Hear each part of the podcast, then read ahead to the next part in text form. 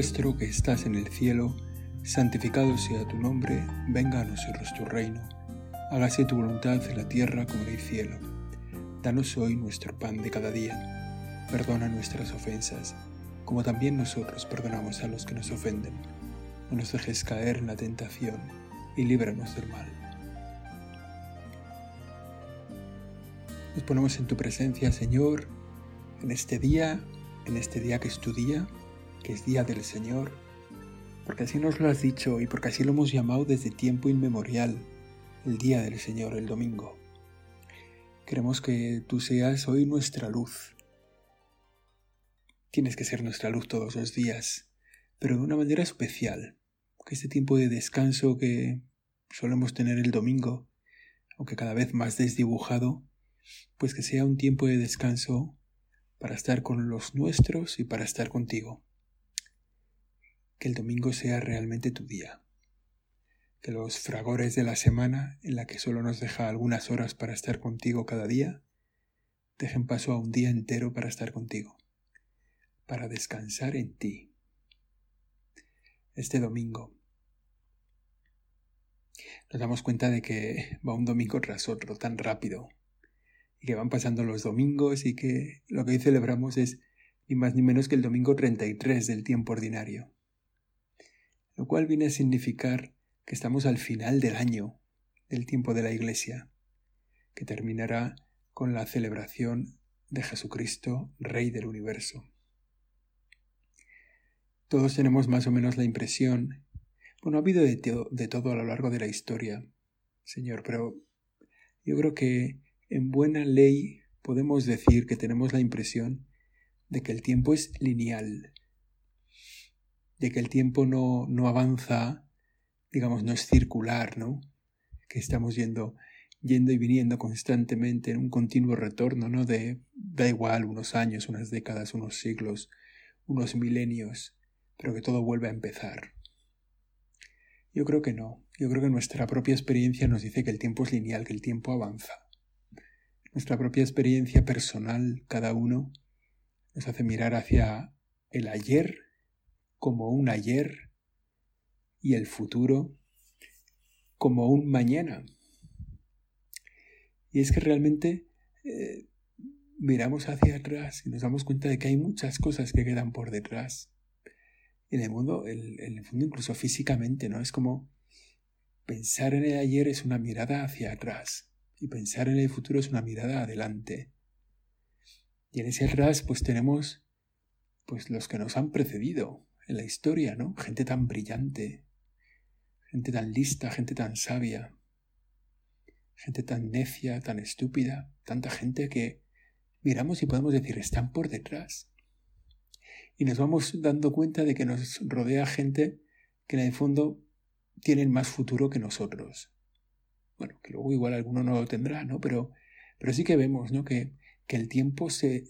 el tiempo es lineal, el tiempo progresa al mismo tiempo que el tiempo pasa, ¿no? Como decían los clásicos, el tempus fugit, se va, se nos pasan los días, las horas, ¿no? Dejamos pasar un rato, nos quedamos un, un minuto mirando el móvil y se nos ha pasado tanto tiempo que hemos desaprovechado para darte gloria.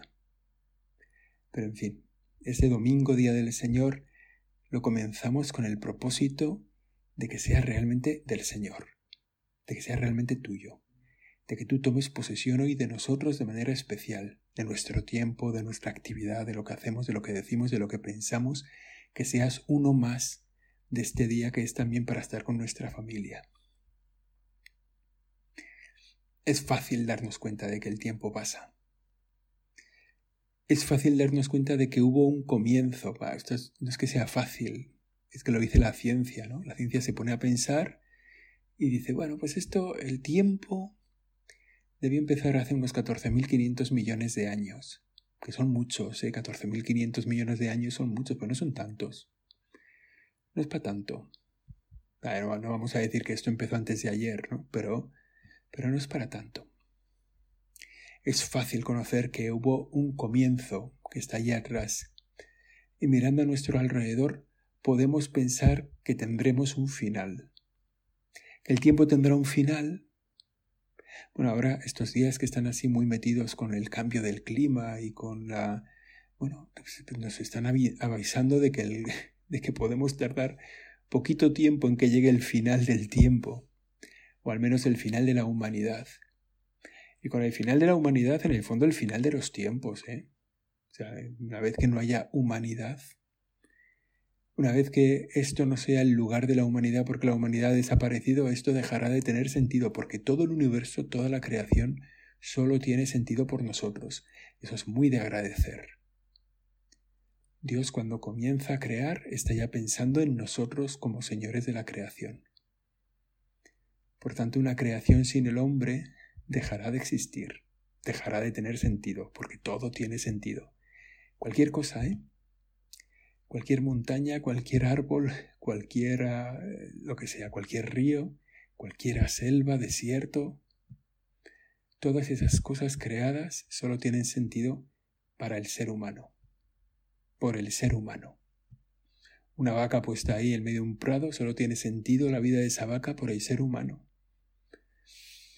O sea que nosotros le damos sentido a la creación. Si no, la creación sería absurda.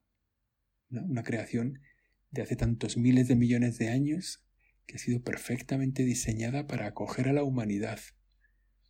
Que llegamos aquí miles de millones de años después de la creación. Vamos, que, que el Señor se tomó su tiempo, te tomaste tu tiempo, Señor, para organizar las cosas y que esto fuera un sitio amable, un sitio donde ya no hubiera dinosaurios, ¿verdad? Que, te fueran liando la vida o donde no hubiera una glaciación que... Bueno, todo lo has puesto para nosotros y en este día, el Señor, te lo agradecemos. Nosotros que al final somos los que damos sentido a esto y, nos damos cuenta de que esto pues también tendrá su fin. No sabemos si, como digo, eh, pronto ya en unos años, en cuanto esto, el cambio climático acabe con todos nosotros, pues igual, no lo sé. No, no lo creo muchísimo esto del cambio climático, ¿eh? tampoco soy un fan eh, bárbaro de esto de que estamos hacia el final, pero vaya, lo que sí es claro es que si no nos encaminamos hacia el final de la historia, que es otra cosa que solo existe en la medida que hay seres humanos, la historia es la historia del ser humano. Bueno, pues nos acercamos al final de la historia y si no, al menos lo que sí es seguro es que nos acercamos hacia el final de nuestra propia historia. Mirando al nuestro alrededor, rápidamente nos damos cuenta de que nos acercamos al final de nuestra historia particular, que no sabemos si será hoy, posiblemente no, casi seguro que no, pero que pues será dentro de unos meses, dentro de unos años, dentro de unas décadas. Bueno, para muchos de nosotros seguramente no sé, el final de nuestra vida será dentro de este siglo. Y no, no, vaya, no es porque, en fin, pero para casi todos los que estáis escuchando esta meditación, el final de vuestra historia está dentro de este siglo, de este siglo XXI. O sea que claramente, al menos nosotros personalmente caminamos hacia el final de los tiempos. Un día se pasa y deja paso a otro día, un año termina y deja paso a otro año, Precisamente estamos en ello. El año que pasa y que deja paso a otro año, al menos en la celebración de la Iglesia en la liturgia, estamos al final del año litúrgico. Este domingo 33 se le queda solo el domingo de Cristo Rey para acabar. Y luego comenzará un año nuevo. Con el Adviento, con la preparación de la Navidad, comenzará un año nuevo. Y al final del año litúrgico en las celebraciones de la Iglesia se contempla el final de los tiempos. ¿Qué va a pasar al final de los tiempos? Y de eso van las lecturas de este domingo. Y en el fondo nos hace pensar que de la misma forma que un día deja paso a otro día y un año deja paso a otro año, pues también una vida se pasa y deja paso a otra vida. ¿Qué es de lo que se trata, ¿eh? En este día, en esta oración, Señor, queremos que nos ayudes a contemplar el final de los tiempos, como nos lo presentas en tu palabra, en la palabra de Dios que será proclamada este domingo en la Eucaristía. Que lo primero que nos anuncia sobre el final de los tiempos, que ya decimos que no sabemos cuándo serán, ¿eh? pero sí lo que dice la palabra de Dios que serán tiempos difíciles. Dice el libro de Daniel en la primera lectura, tiempos difíciles. Y San Marcos el Evangelista pone en boca del Señor que habrá una gran angustia a la que seguirá una gran oscuridad. Mira que de esto han hablado también estos días, ¿no? Del gran apagón que, se, espera que puede llegar un momento, que puede ser un lío gordo, bueno. Pero esto es, esto es más, porque esto es cósmico. O sea, la gran oscuridad de todo lo que brilla, del sol, de la luna, de las estrellas, de los astros. Seguramente en esta palabra, Señor, también nos quieres decir que esa oscuridad será también una oscuridad de ti mismo. Que tú también serás difícil de acceder para los hombres. Que tú también desaparecerás de la, de la conciencia, del corazón, de la inteligencia de tanta gente. Habrá una gran angustia a la que seguirá una gran oscuridad. Quizá ese tiempo no sabemos, ¿verdad? Hay algunos que dicen que eso ya está cayendo, ya está pasando. Bueno, no está tan claro, pero desde luego es un tiempo este en el que vivimos, donde en algunos sitios ya se ve una angustia. ¿No? Se, hacen públicos estos días tanta gente que se está suicidando en un primer mundo acomodado, donde lo tiene todo de mano. ¿no? Tanta gente que pierde el sentido de su vida y que decide quitarse de en medio. Qué dolor, qué dolor, ¿no? Cuánto hay que rezar por las personas que toman esa decisión. Qué atentos tenemos que estar a nuestro lado para que no haya esa angustia, para que vivamos, seamos gente que transmite esperanza a los que tenemos cerca, gente optimista, gente que se ríe, gente que se lo pasa bien, gente que hace que los demás se lo pasen bien, que es la mejor forma de pasarlo bien uno mismo, haciendo que los demás se lo pasen bien.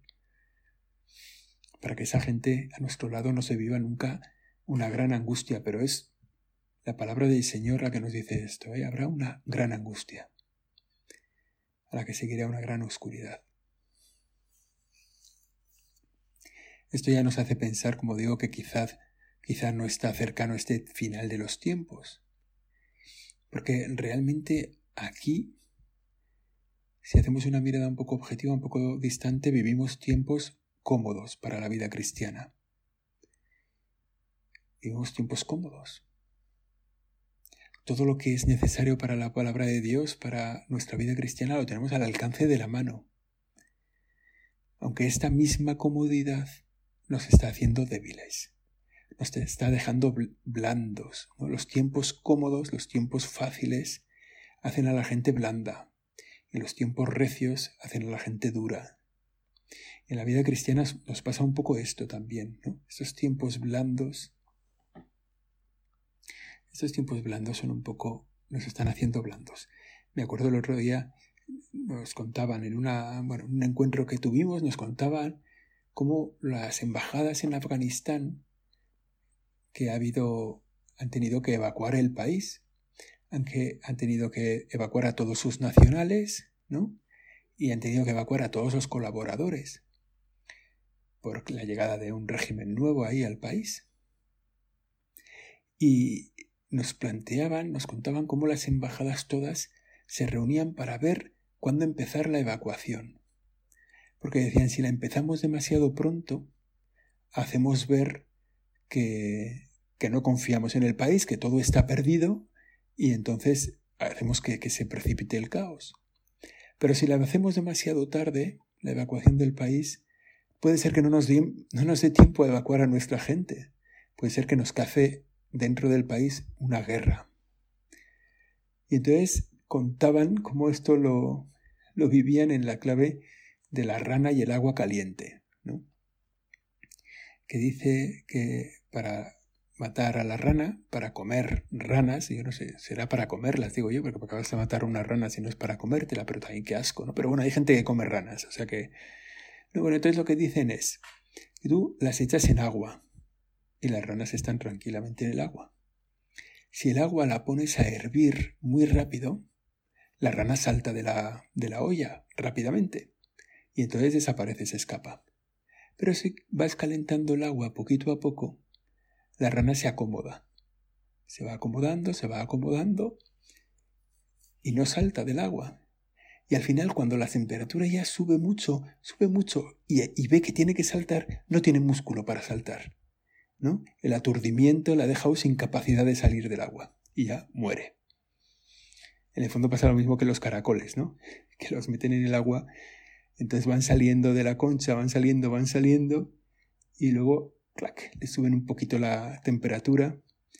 Ellos no se asustan, no se meten en la concha, pero luego mueren. Bueno, en fin, esto no es una, clase sobre cómo matar un caracol o cómo matar una rana. Pero en el fondo, en la vida cristiana nos pasa un poco esto. En la vida cristiana nos pasa como el tiempo de comodidad nos va haciendo blandos. Y no encontramos el momento de saltar, de saltar adelante, de decir, oye, esto no se puede tolerar, o esto hay que reaccionar, o esto Entonces vamos nuestra vida cristiana es tan cómoda que no tiene ninguna contradicción, que somos capaces de vivir sin contradicción y al final nos hacemos tan débiles que podemos morir en nuestra vida cristiana, ¿no? Entonces es verdad que el final de los tiempos no está cerca, pero el final de nuestros tiempos como cristianos, bueno, pues, pues sí. Es un poco lo que nos pasa lo de las vírgenes necias, que se quedaron sin aceite, pero que seguro que estaban pensando que no nos quedaremos dormidas. No, no, nos, no, nos, quedaremos dormidas, ¿no? Ya cuando llegue el Señor ya nos da tiempo a despertarnos, o sea, a ponernos en pie, ir por aceite. No nos quedaremos dormidos.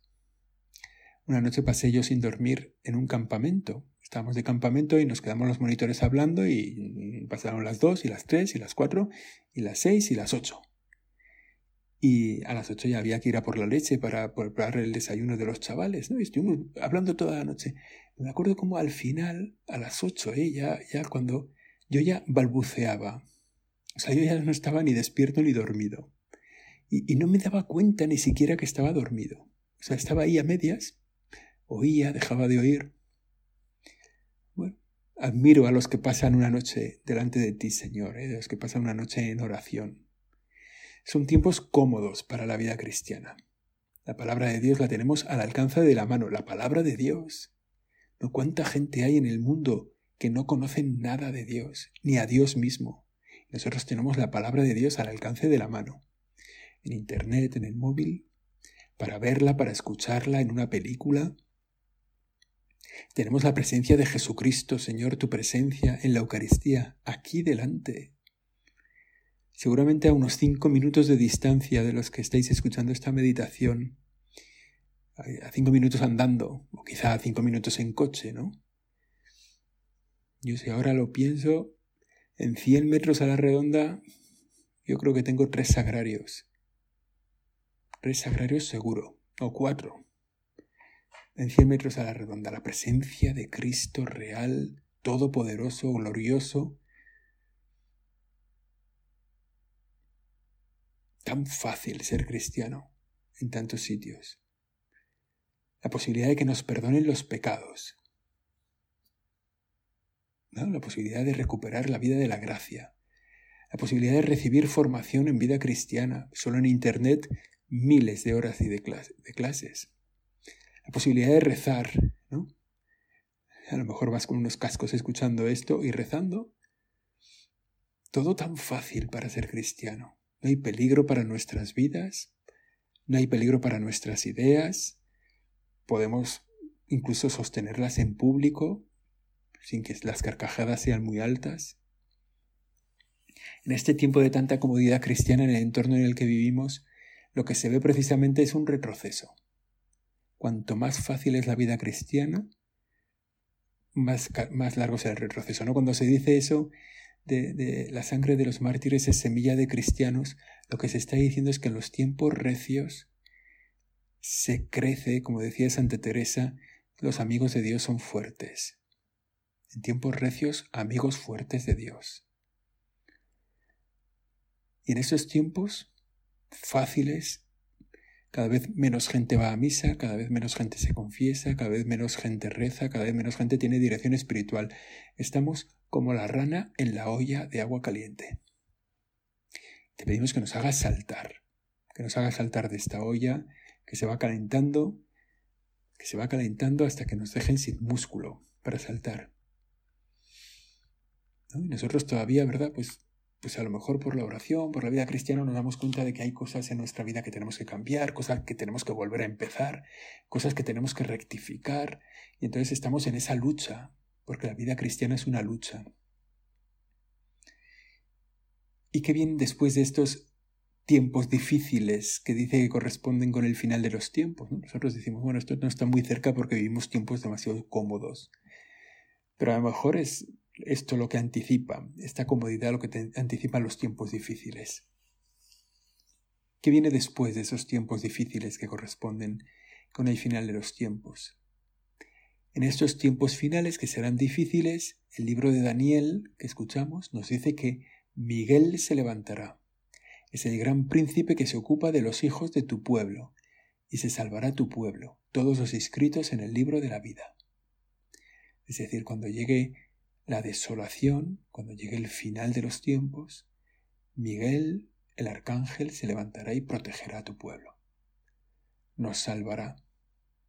Nos salvará a los inscritos en el libro de la vida.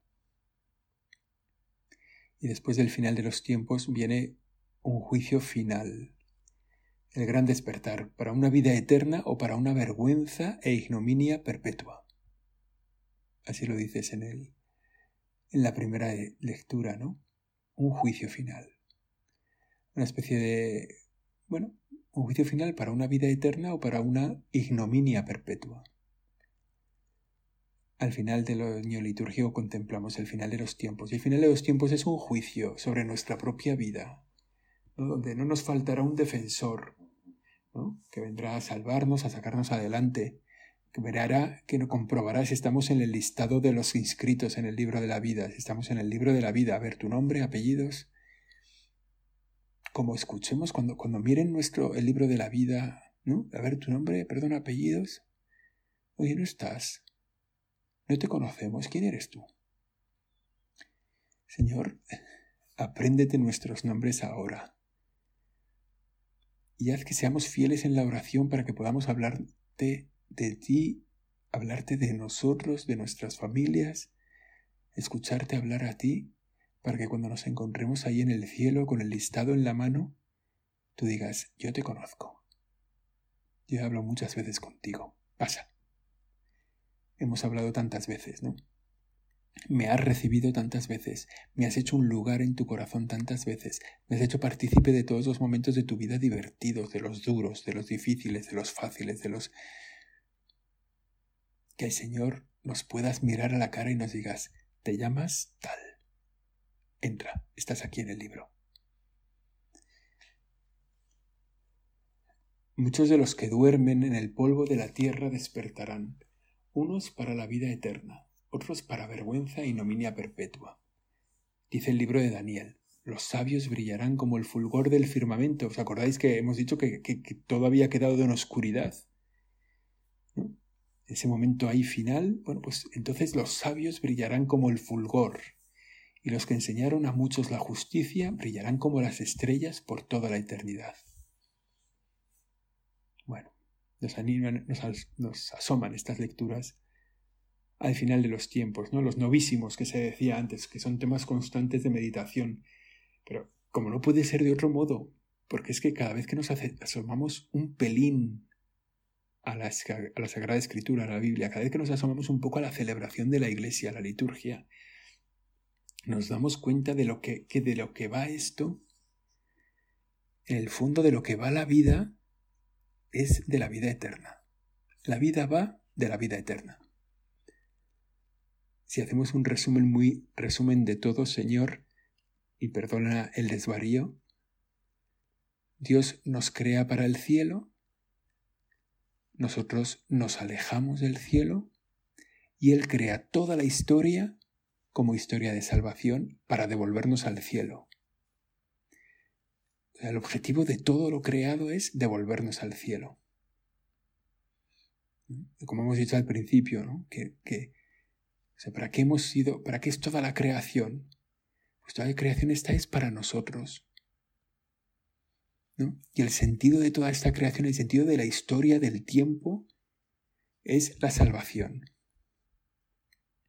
O sea, Dios nos crea para el cielo, nosotros nos vamos y Él crea toda la historia de la salvación y todos los lugares de la historia los crea para devolvernos al cielo, para ofrecernos al final una vida eterna o una muerte eterna. Nos las ofrece para que cada uno las cojamos como queramos. Por eso, de lo que va la vida es de acoger o rechazar la vida eterna. Por eso, en realidad, todo va de la vida eterna, todo va de la vida eterna. La oración de qué va? De la vida eterna. Los sacramentos. ¿Para qué? Para la vida eterna. La iglesia. El pueblo de Dios, el sínodo, la historia de salvación, el hacer bien el trabajo, el cumplir los mandamientos, el vivir la caridad, el amor al prójimo y a Dios. ¿Todo eso para qué? ¿Por qué? Por la vida eterna. Para la vida eterna. Estos años aquí nos parecen tan largos, ¿verdad? Estos años aquí en la tierra que nos parecen que es lo definitivo. Pero esto es solo un aperitivo, es un test corto, que se sustancia en dos preguntas, que se sustancia en dos preguntas sencillas. ¿Quieres ir al cielo? ¿Me lo demuestras? Eso es lo que nos vas a preguntar. Al final de todo nos damos cuenta de que el libro de la vida, el libro en el que están inscritos nuestros nombres, lo escribimos nosotros. O sea, nosotros sabemos, nosotros ponemos nuestro nombre ahí. Esta vida en la que vivimos tiene muchos exámenes parciales, gracias a Dios. Esta vida tiene muchos exámenes parciales, no vamos con todo a ese juicio final. Tenemos exámenes parciales que son liberatorios. Casi cada día tenemos un examen y una oportunidad de reválida. Una oportunidad de reválida y de examen que llamamos la confesión, ¿no? que pone el contador a cero que nos hace limpieza de todo lo que hay por detrás, tantas cosas. Esa es la perspectiva que nos da la segunda lectura, ¿no? Cristo, después de haber ofrecido por los pecados un único sacrificio, está sentado para siempre a la derecha de Dios. Ahora bien, donde hay perdón, no hay ya ofrenda por los pecados. Donde hay perdón, no hay ya ofrenda por los pecados. Quiere decir que los pecados están condenados a morir, a desaparecer, si recibimos el perdón. Y eso está en nuestra mano, ¿no? Y de eso, como decimos, va nuestra vida. Hubo un papa allí por el siglo XIV, más o menos, Benedicto XII, que explicaba cómo sería todo esto, ¿no? Cómo explicaba cómo sería todo esto del juicio final de los novísimos. Él era hijo de un panadero francesito, él y su padre, quiero decir los dos, y, se hizo monje cisterciense. El cister estaba pegando fortísimo, sobre todo en Francia, y él se hizo cisterciense. Y luego lo hicieron eh, obispo primero, luego cardenal, y luego fue papa, mientras el papado de Aviñón, uno de los papados, de esos papados que fueron, que estuvieron en su sede allá, en Francia. Este, de este papa se habla en el nombre de la rosa, en la novela esa. Bueno, pues este papa, en alguno de los concilios de Lyon, de Letrán, en alguno de los concilios de, donde se definía un poco la enseñanza de la Iglesia sobre estos temas, dejó descritas varias cosas que nos pueden ayudar a pensar, ¿no? Dice que inmediatamente después de morir se decide la suerte eterna de todo hombre.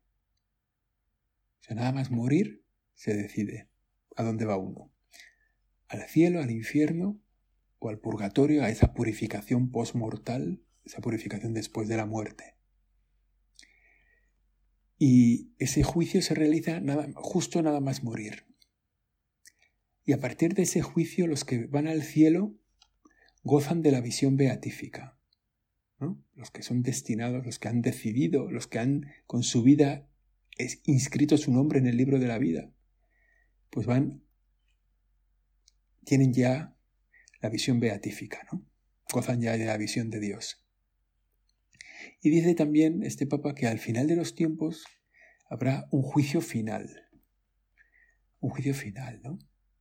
Ya todos habremos recuperado nuestros cuerpos, ¿no? Al final de los tiempos resucitarán los cuerpos y tendremos un juicio que no cambia la sentencia individual.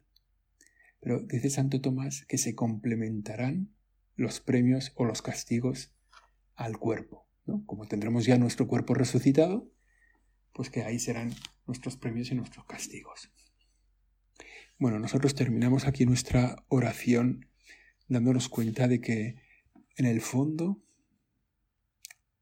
la vida va de la vida eterna y con nuestras obras inscribimos el nombre en el libro de la vida. Y que todo nuestro tiempo y este domingo, este día del Señor, y todo lo que hacemos, lo que trabajamos, lo que descansamos, lo que nos reímos, todo, está orientado a esa vida eterna. Te pedimos, Señor, al final de nuestra oración, que nos hagas fuertes en esta fe, que no nos dejes reblandecernos por las facilidades de ser cristianos en nuestro, en nuestro tiempo y que podamos dar testimonio de vida cristiana en nuestro ambiente. Virgen Santísima, ayúdanos. Dios te salve María, llena eres de gracia, el Señor es contigo. Bendita tú eres entre todas las mujeres y bendito es el fruto de tu vientre Jesús. Santa María, Madre de Dios, ruega por nosotros pecadores, ahora y en la hora de nuestra muerte. Amén.